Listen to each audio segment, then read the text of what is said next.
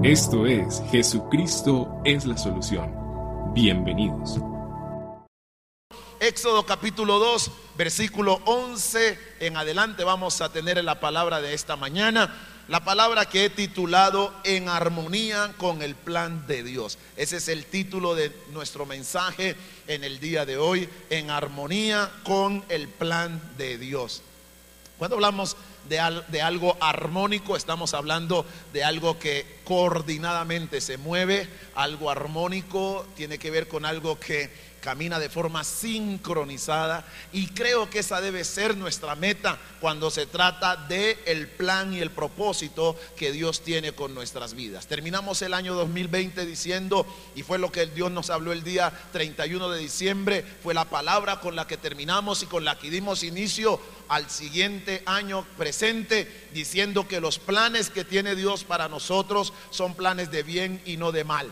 El enemigo y las circunstancias muchas veces nos hacen pensar y nos hacen creer que Dios está pensando cosas raras, cosas malas, castigo, muerte, destrucción para nosotros, pero la Biblia nos va a decir todo lo contrario. La Biblia nos va a decir que nuestro Dios tiene planes de bien y no de mal. Ahora a usted y a mí nos toca caminar en armonía con ese plan que Dios tiene para nuestras vidas, no desentonar en ese plan que Dios tiene con cada uno de nosotros. Y aquí el ejemplo que vamos a tomar en esta mañana de la palabra del Señor, el cual tiene que ver con la vida de Moisés, nos va a ayudar a comprender cómo nosotros podemos poner en riesgo el plan que Dios tiene con nuestras vidas, cómo nosotros podemos ser unos grandes saboteadores del plan que Dios tiene para nosotros mismos. La Biblia nos dice que en aquellos días sucedió que crecido ya Moisés salió a sus hermanos y los vio en sus duras tareas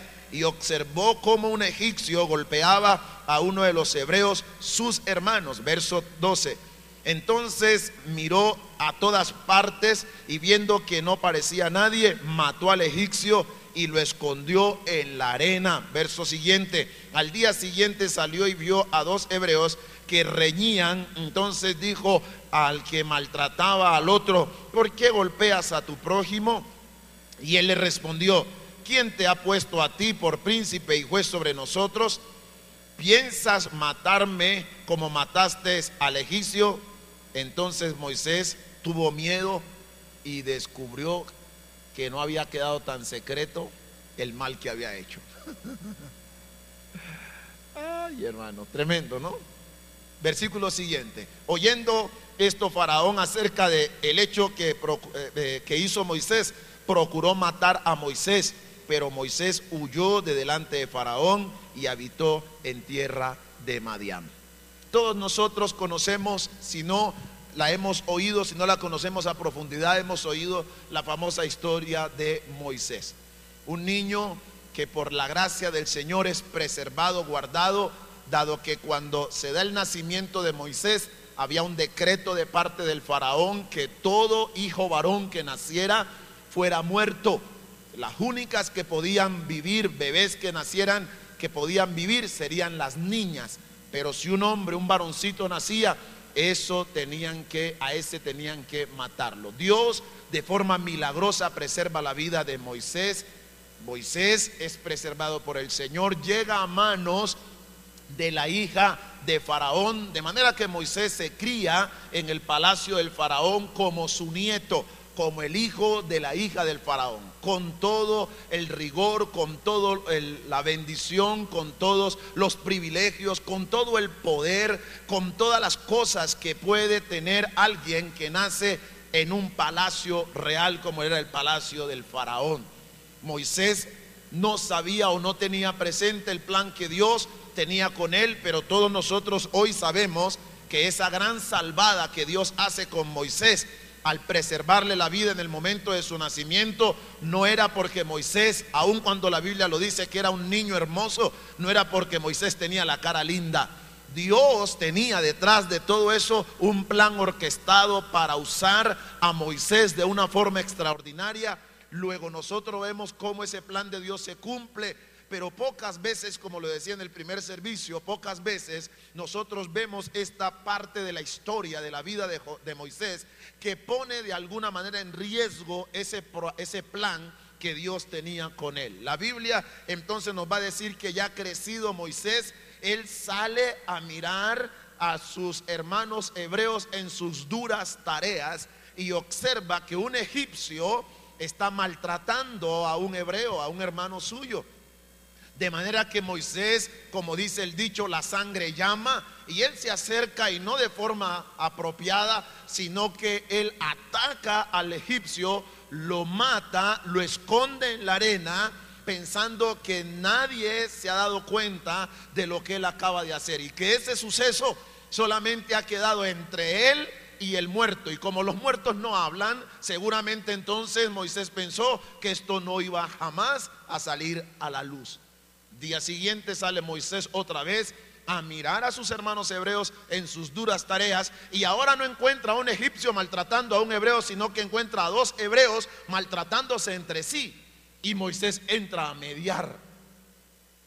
Y déjeme, yo quiero que usted observe algo aquí en la vida de Moisés, porque el impulso de Moisés poner orden en estas dos acciones que encontramos no es un impulso incorrecto. Deja ver sencillamente ya el espíritu de liderazgo que había en este hombre.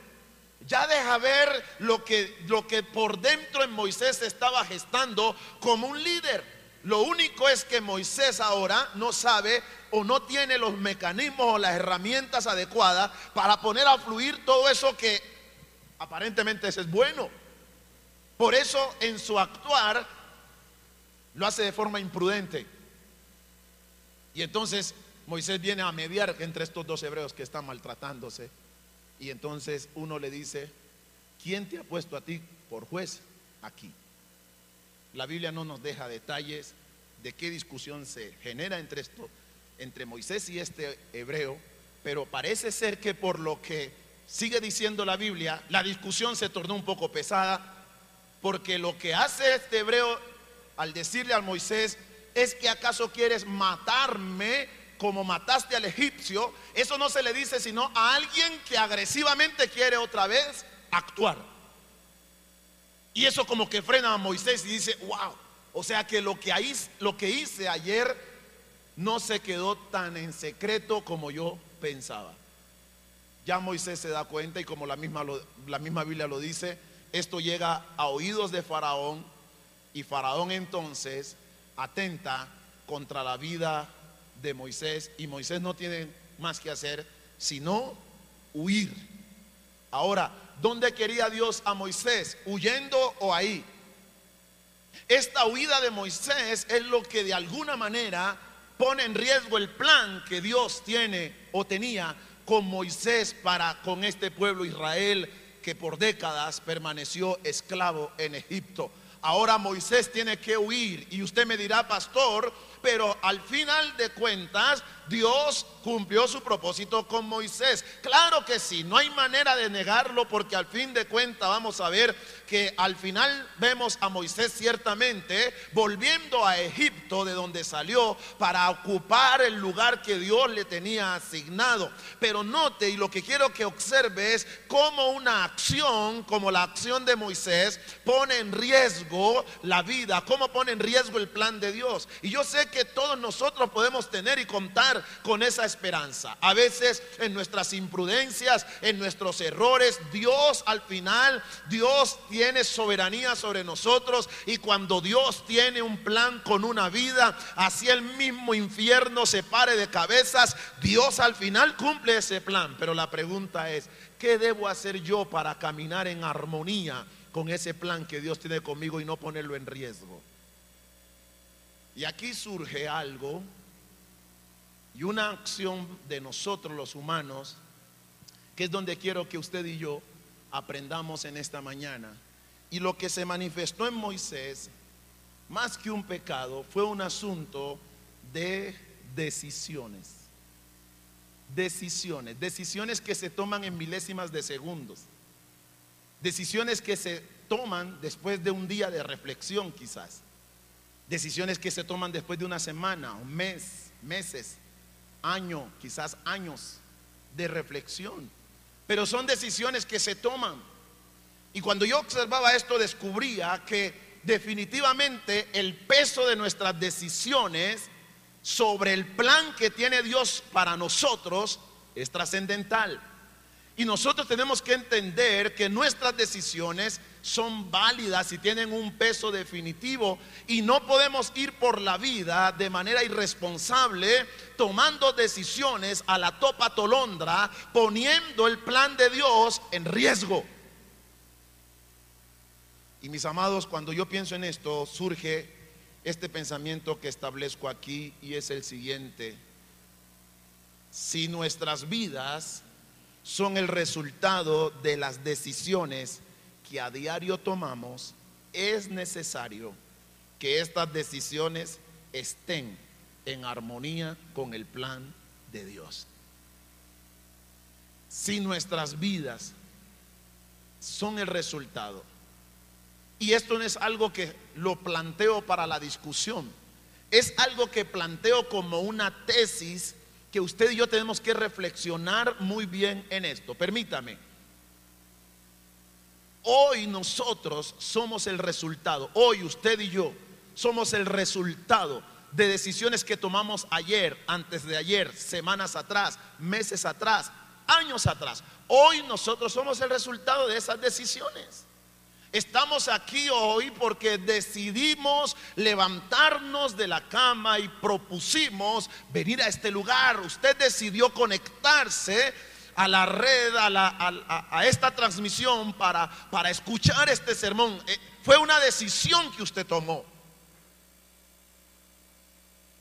Pero lo más trascendental de esto es que usted y yo mañana seremos el resultado de decisiones que tomemos hoy.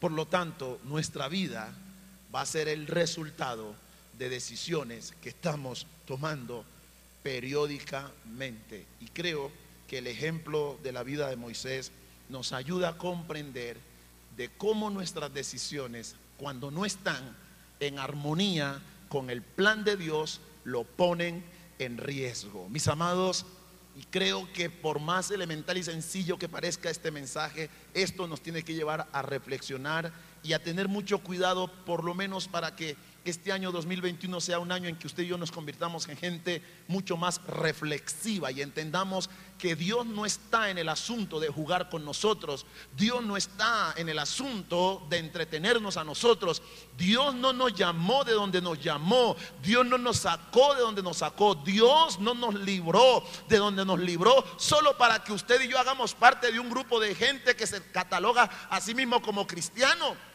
Usted y yo necesitamos entender que Dios nos sacó, nos rescató, nos liberó, nos protegió y nos guardó para que le conociéramos y al conocerle sepamos que Él tiene un gran plan para nosotros.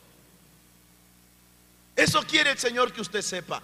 Y que ese plan de Dios para tu vida, como lo decíamos el 31 de diciembre del año pasado, ese plan es bueno, ese plan es mejor, ese plan es extraordinario, ese plan es excelso, ese plan es un plan que está por encima de lo que usted y yo pensamos y que no podemos jugar a ponerlo en riesgo.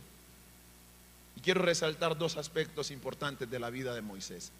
Y el primero tiene que ver con que Moisés se adelantó al plan de Dios y eso de alguna manera pone en riesgo las cosas.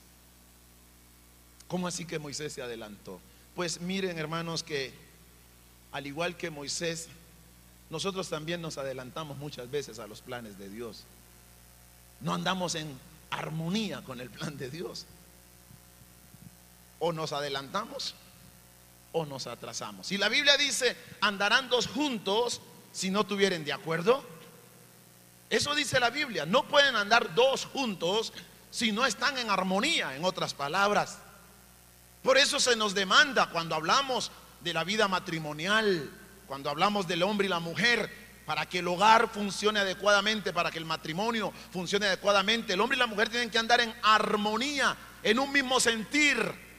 Es imposible que un matrimonio fluya adecuadamente si el hombre está pensando una cosa y la mujer está pensando otra. Eso se llama división. Y donde hay división hay interrupción. Y donde hay interrupción no se cumplen planes ni propósitos.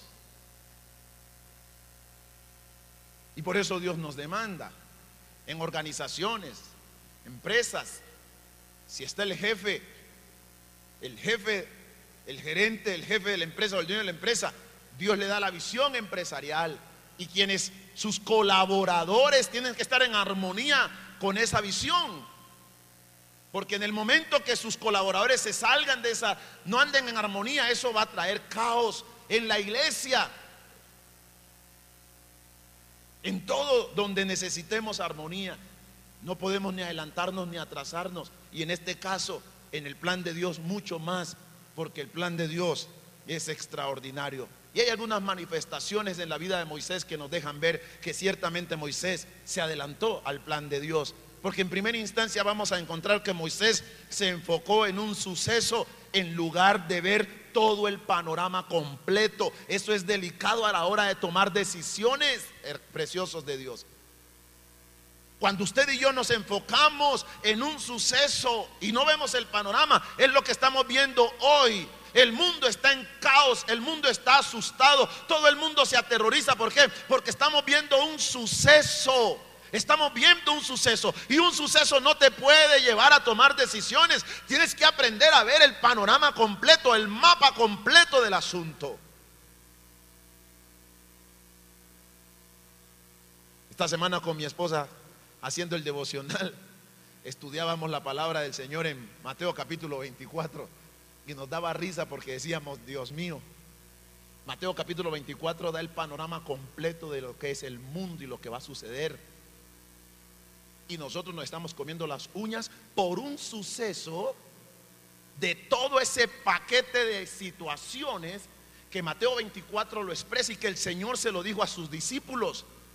No se turben, ni tengan miedo, porque es necesario que todo esto acontezca. Pero por un suceso estamos así. Y un suceso nos está llevando a tomar qué?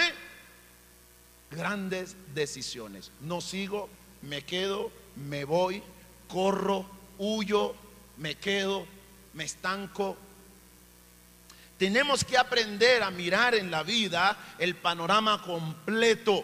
Y parte del panorama, escúchenme hermanos, parte de ese panorama son las consecuencias que traen mis decisiones. Eso hace parte del panorama completo.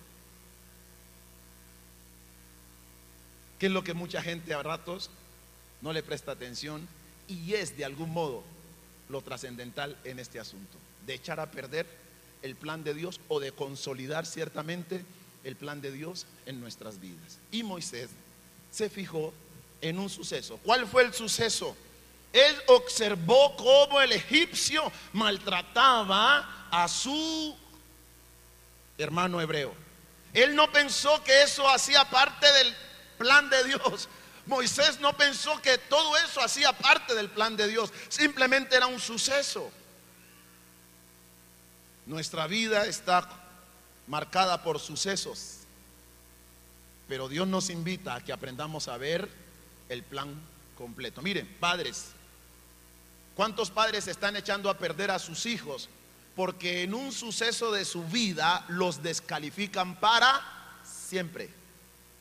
Es que este no va a servir para nada. Mírelo. No, ese es un suceso. Tienes que aprender a ver el plano completo y el plano completo incluye las promesas que tiene Dios para mis hijos. Y entonces, por más difícil que hoy parezca esto, yo creo que al final del tiempo Dios cumplirá su propósito en ese hijo. Eso hace parte de mirar el plan completo. Cuando trasladamos esto a la vida matrimonial, hombres y mujeres que están echando a perder su matrimonio porque un suceso que se presentó en el desarrollo de toda una vida, un suceso los llevó a tomar una decisión, me voy.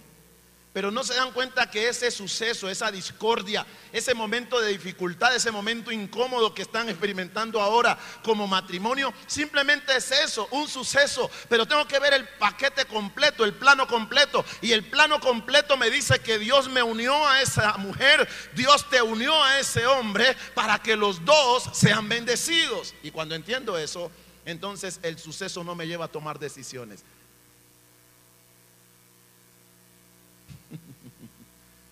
¿Lo está entendiendo, hermano? Moisés focó, enfocó su mirada en un suceso, más no en el plan completo de Dios. Lo segundo que hizo Moisés y una segunda acción en la vida de Moisés que lo llevó a tomar esa decisión fue que Moisés se guió por su razonamiento en lugar de escuchar a Dios. Amados, eso es lo que casi siempre hacemos examinamos la situación y llegamos a una conclusión basándonos en nuestro entendimiento que hay que decir verdad en él, en ello, y es que es limitado. Nuestro entendimiento es limitado. Mire que las, miren hermanos, una de las cosas que nos debe motivar a nosotros a ser personas sencillas y humildes es que no podemos nosotros entrar en el juego del superhombre. Hermanos, no somos, miren, estos días, en estos días estábamos haciendo algo y estábamos con mi hija y entonces estábamos moviendo una tierra y entonces salían, eh, salían lombrices, lombrices. Entonces ella preguntaba, ¿y, las lombrices de qué se alimentan? Y entonces hablábamos con la pastora y todo eso y decíamos de qué se conforman las, cómo se conforman las, las, las lombrices.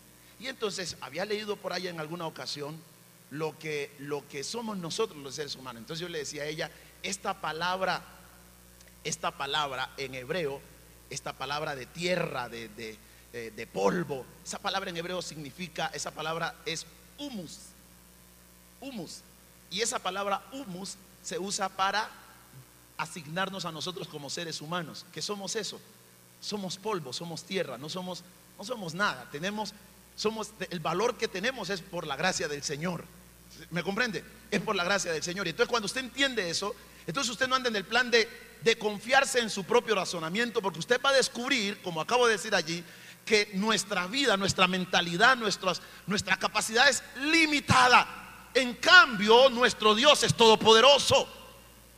Esa es la gran bendición que tenemos, que Dios no es limitado, Dios es todopoderoso. De manera que cuando de tomar decisiones se trata, necesitamos entender que nuestro fundamento no debe ser nuestro razonamiento. Necesitamos entonces escuchar qué quiere Dios decir. Y la pregunta es, ¿qué te está diciendo el Señor? Cuando estás tomando decisiones, ¿Qué te está diciendo Dios? ¿O, son, ¿O es tu razonamiento el que te está moviendo a hacer? Claro, claro, mi hermano. Usted me dirá, pastor, pero es que hay que, hay que ser lógicos en las cosas. Claro, tenemos que ser, meterle lógica a las cosas. Y, y tenemos que, es más, hay otros que dicen, pero es que hay cosas que son de sentido común. Pero yo quiero decirte que cuando se trata del plan de Dios, el plan de Dios, cuando se habla del plan de Dios, Tristemente y para decepción nuestra, no siempre nuestra lógica coincide con el plan de Dios. Uno, dos. No siempre y casi que nunca la lógica o el sentido común es aplicable al plan de Dios. ¿Por qué? Por lo que dice Isaías 55. Mis pensamientos no son vuestros pensamientos, ni mis caminos son vuestros caminos. Entonces ahí tu lógica y mi lógica cae. Tu razonamiento y mi razonamiento se ve limitado. Tu sentido común y mi sentido común ahí pierde, pierde, pierde toda fuerza. Porque los planes de Dios, sus caminos, sus pensamientos son más altos que nuestros pensamientos y sus caminos son más que nuestros caminos.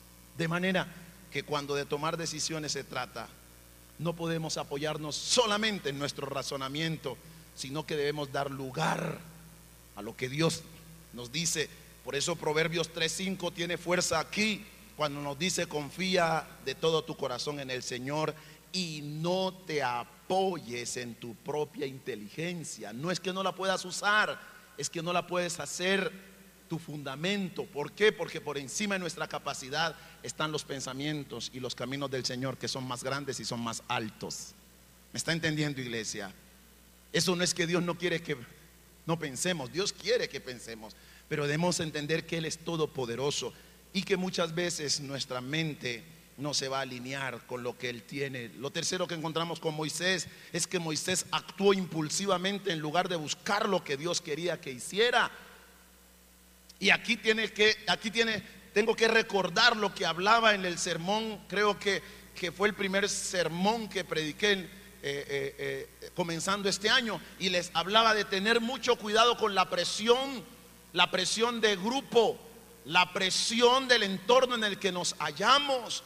Las circunstancias muchas veces ponen presión sobre nuestras vidas y eso hace que actuemos de manera impulsiva en vez de buscar hacer lo que Dios quiere que hagamos. Y Moisés actuó bajo la presión de una circunstancia. ¿Cuál fue esa circunstancia? Ver cómo un egipcio maltrataba a uno de sus hermanos hebreos. Eso lo llena de presión. Eh, eh, su entorno en ese momento se ve agitado y presionado y eso lo mueve impulsivamente a actuar. Tan impulsivamente actuó que la Biblia termina diciendo que mató a este egipcio. Porque cuando actuamos bajo la presión de grupo. Jóvenes, tengan mucho cuidado con eso. Presión de grupo, presión de entorno. Es que tú no tienes, es que tú no lo has hecho, es que tú, es que tú, ah, pero es que mira, pero es que, pero es que, pero es que, y usted se deja congestionar de eso. Y usted no se da cuenta y usted no permite que sea el Señor el que guíe sus pasos. Usted va a actuar impulsivamente y casi siempre quienes actúan impulsivamente caminan sobre la cornisa del error. No te puedes dejar presionar por ninguna circunstancia. No te puedes dejar presionar. Aquellos que actúan bajo la presión de grupo, bajo la presión de entorno, o están tres metros bajo tierra o están en la cárcel. Y otros que la sacaron bien barata han echado a perder el plan y el propósito que Dios tiene con su vida. No te dejes presionar. No te dejes presionar por ninguna circunstancia, de tal manera que te lleve a actuar impulsivamente. Pero Moisés actuó bajo la presión de esto también. Moisés actuó con sus propias fuerzas en lugar de buscar las fuerzas de Dios. Y es que nuestras fuerzas son limitadas. Mis hermanos, nuestras fuerzas son limitadas. Por eso necesitamos la ayuda de Dios. Por eso es que no podemos decir yo voy a hacer, yo mañana me levanto y hago. No. Porque es que una gripe a usted lo puede patear y dejarlo quieto. Por eso es tan importante como decir si el Señor me lo permite. Si esa es la voluntad de Dios, mañana me levantaré e iré y haré. ¿Me comprende? Si es la voluntad de Dios, yo anhelo hacer esto. Si el Señor me lo permite. ¿Por qué? Porque no tenemos nosotros el control de nuestra vida. Somos hijos de Dios. La iglesia, los hijos de Dios, dependemos de Él. La iglesia tiene una cabeza y esa cabeza es Cristo. Y si verdaderamente queremos vivir vidas que agraden a Dios, necesitamos comprender esta verdad y es que no podemos actuar en nuestras fuerzas, porque si bien nuestras fuerzas son limitadas, nuestro Dios es todopoderoso. Nuestro Dios lo conoce todo, para Él no hay nada imposible y eso nos invita a confiar plenamente en Él. Porque si yo soy limitado, mi Dios no está limitado por nada, alabado sea Dios. Mi Dios no está limitado por nada. Yo puedo verme limitado por este suceso momentáneo de la vida, pero ¿quién me dice que Dios está limitado? A Dios no lo limita el COVID. Escúcheme, nuestro Dios es todopoderoso. Nuestro Dios es poderoso. Y tienes que tenerlo claro para poder avanzar. Pero aquí viene algo que también operó en la vida de Moisés, que puede ser riesgoso para nosotros. Y tiene que ver con que Moisés actuó con ira, con tanta ira que mató al egipcio. Uno no mata a alguien de caricias. Para asesinar a alguien hay que tener ira. Y debe, y debe ser ira de la fuerte, de la que lleva esos límites. Hermanos, tengamos cuidado con manifestaciones como la ira, el enojo, la ira y el enojo fruto de la decepción. Nos decepcionamos de Dios, nos decepcionamos de la gente, nos decepcionamos de la vida, nos decepcionamos de nosotros mismos. Y esa es la gente que se, que se manda a perder. Cuando una persona se suicida, es alguien que está decepcionado de sí mismo y actúa con ira contra sí, con enojo. Debes tener cuidado con tus emociones, mi querido hermano. Eso es lo que te quiero decir en esta mañana. Ten cuidado con tus emociones. No dejes que tus emociones te controlen. Porque si permites que tus emociones te controlen, vas a cometer errores. Cálmate. Que la paz de Dios que sobrepasa todo entendimiento guarde tu corazón y tus pensamientos. Respira profundo. Enfócate. Anoche le decía a mi hija, hablando de un tema en el devocional, le decía, tú tienes que aprender a poner tu mirada en Cristo porque tus papás, por más pastores que seamos, somos imperfectos, los líderes son imperfectos, la gente de la iglesia es imperfecta, la gente del mundo es imperfecta, pero cuando pones tu mirada en Jesucristo, Él no te va a decepcionar jamás, porque Él es perfecto. Entonces, ten cuidado con tus emociones. No dejes que tus emociones te controlen. El Salmo 37, 8 nos dice, deja la ira y desecha el enojo, no te excites en manera alguna a hacer lo malo. Santiago 1.20 nos dice, porque la ira del hombre no obra la justicia de Dios. Y en Efesios 4.26 al 27 nos dice la Biblia, airaos pero no pequéis, no se ponga el sol sobre vuestro enojo, ni deis lugar al diablo.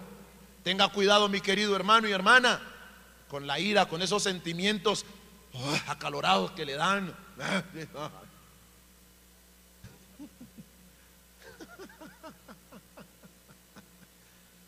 ¿Me está entendiendo? Si está recibiendo la palabra esta mañana. De eso se trata, hermano. Tenga cuidado con esos con esas emociones. Es que me hacen enojar, es que me sacan la piedra, es que eh, eh, eh, Usted es un hijo de Dios. Usted es una hija de Dios. Porque si tus emociones te controlan,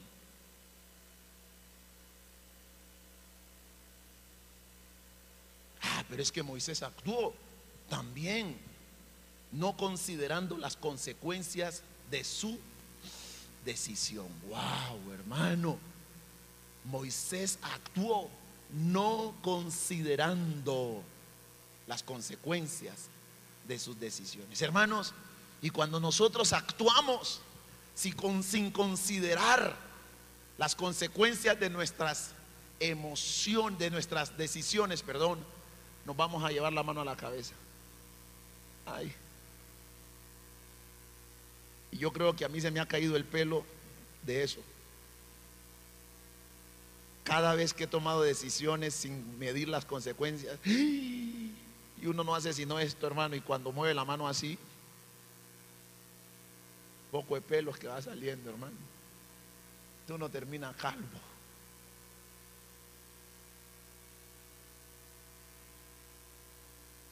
Considere las consecuencias de sus decisiones.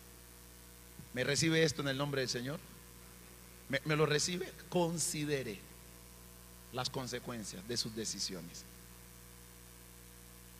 Moisés estaba tan distante de esta realidad que dice la Biblia que él tomó al egipcio, lo enterró y lo dejó ahí. Y pensó que esa acción solo había quedado entre él y el muerto. Y claro, como los muertos no hablan.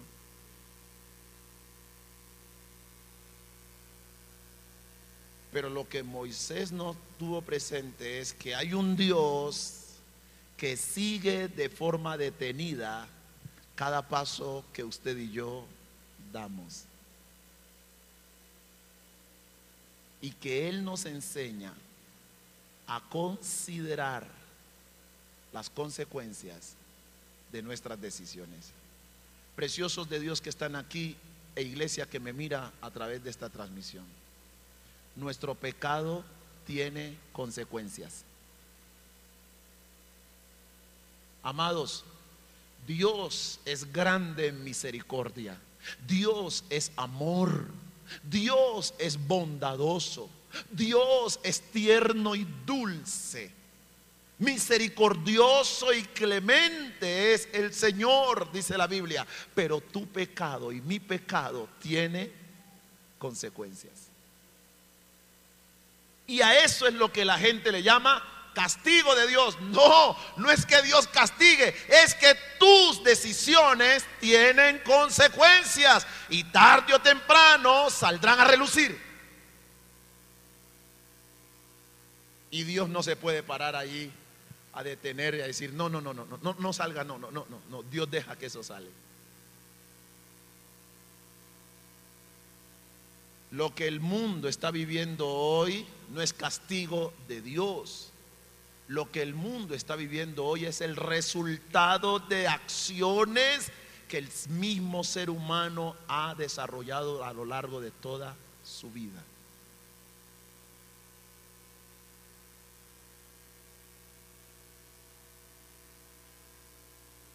¿Por qué nos quema tanto el sol? ¿Es que Dios nos quiere consumir con el fuego del sol? No. Hermanos, son consecuencias de nuestras decisiones. Y nosotros seguimos cabalgando sobre nuestras malas decisiones y vamos por la vida y seguimos tomando malas decisiones y perdemos recursos y perdemos dinero y perdemos testimonio y perdemos gente, perdemos relaciones, perdemos el matrimonio, pero la gente insiste en malas decisiones. Luego quieren que Dios los respalde. Y entonces eso ya pone en una posición a Dios muy difícil y es que ya Dios se convertiría en un, en un ser injusto. No nos engañemos, dice Gálatas 6, 7 y 8. Dios no puede ser burlado, pues todo lo que el hombre siembra, eso también segará. Porque el que siembra para su carne, de su carne segará corrupción, pero el que siembra para el espíritu, del espíritu segará vida eterna. De manera entonces que Moisés se adelantó al plan de Dios a partir de estas acciones o este modo de proceder que le acabo de mencionar. Pero hay un segundo aspecto que no quiero dejar aparte y es que usted y yo debemos movernos en armonía con el plan de Dios. De hecho, esa es la invitación de Dios para usted y para mí en el día de hoy. Que caminemos en armonía con el plan de Dios. Y sabe usted que cuando nosotros decidimos y resolvemos caminar en armonía con el plan de Dios, se van a dar unas manifestaciones y vendrán unos resultados a nuestra vida. ¿Cuáles son esos? En primer lugar, Dios te va a proveer de todo lo que necesitas. Cuando caminas en armonía con el plan de Dios, Dios proveerá. Filipenses 4:19, mi Dios pues suplirá todo lo que nos falte conforme a sus riquezas en gloria. Cuando caminas en armonía con el plan de Dios, el Señor te dará, eh, te dará instrucciones específicas para que tomes decisiones correctas y puedas tener éxito en lo que emprendas. Eso trae, eso trae como consecuencia caminar en armonía con el plan de Dios.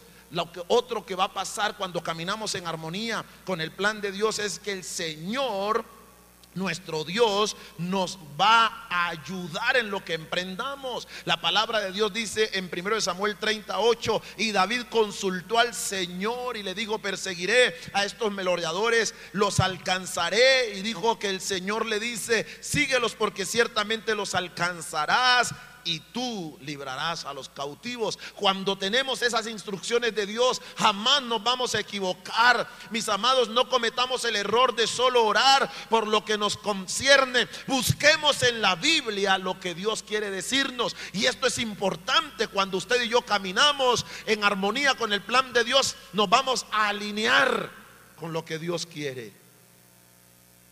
Dios te quitará el temor y el miedo y podrás caminar de manera firme y segura cuando caminas en armonía con el plan de Dios. Vamos a ver a Dios actuar de manera inusual a nuestro favor y jamás seremos avergonzados.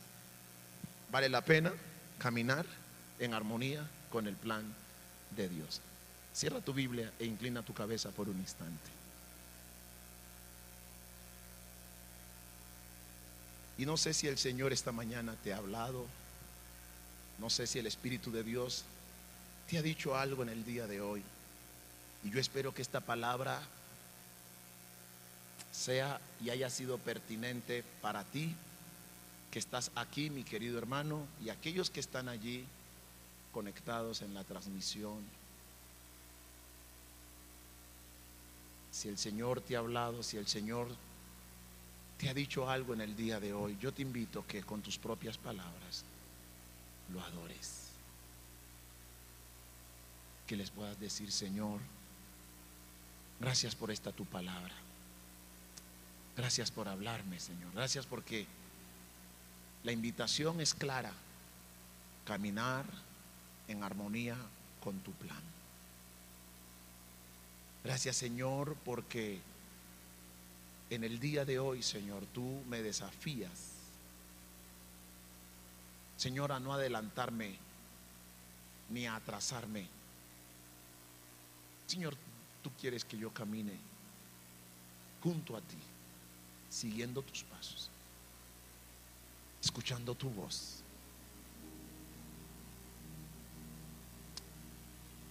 Dígale, Señor, yo te necesito, Señor, para este año 2021. Yo te necesito, mi Dios. Señor, yo necesito que tú me guíes. Este tiempo, Señor, es un tiempo, Señor, es un tiempo determinante y definitivo, Señor.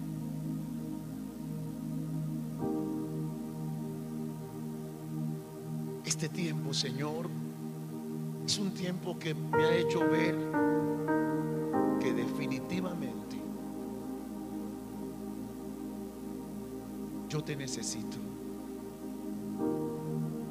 Padre, yo invoco tu presencia en esta mañana sobre este lugar y en favor de aquellos que están allí a través de esta transmisión. Yo te ruego, Dios, en el nombre de Cristo Jesús, que esta palabra, Señor, llegue a lo profundo del corazón de cada oyente en este día. Señor, y que sepamos que tú quieres quieres bendecirnos, tú quieres llevarnos adelante. Y Señor, sabemos que aun cuando Moisés se equivocó aquí, a la postre tú orquestaste todo para encauzar a este hombre otra vez de nuevo al plan que tú tenías, no solo con él, sino con toda una nación. Y es probable, Señor, que a la postre, Señor, tú nos encauces y por ahí, Señor, nos vuelvas a incluir en tus planes. Pero eso no es lo que queremos, Señor. Queremos estar en armonía contigo, Señor. No tenemos que vivir las consecuencias del despojo, el desalojo, la huida. No tenemos que vivir, Señor, la experiencia del dolor, de las lágrimas, de la soledad no tenemos que vivir, Señor, la experiencia de la pérdida para al fin reconocer que ciertamente tú tienes planes con nosotros.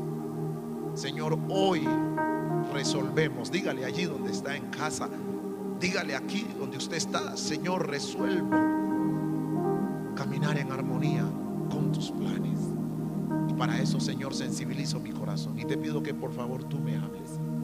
Te pido, Señor, que tú me guíes. Presencia sea conmigo. Señor, y que en todo tiempo y en todo lugar yo pueda ver tu mano moviéndose a mi favor. Y Padre, yo oro por tu iglesia en el día de hoy. Y te pido en el nombre de Cristo Jesús que esta palabra no vuelva a ti vacía, sino que haga todo lo que tú quieres. Y esta palabra sea prosperada en aquello para lo cual tú la has enviado. Bendigo esta iglesia, bendigo a mis hermanos que están allí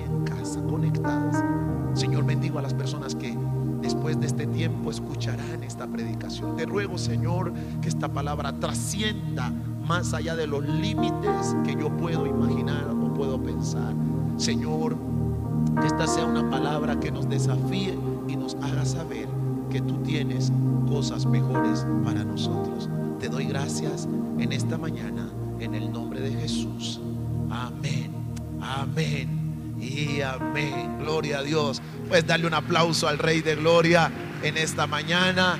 Iglesia amada, que Dios te bendiga, que Dios te guarde, que la presencia del Señor sea contigo.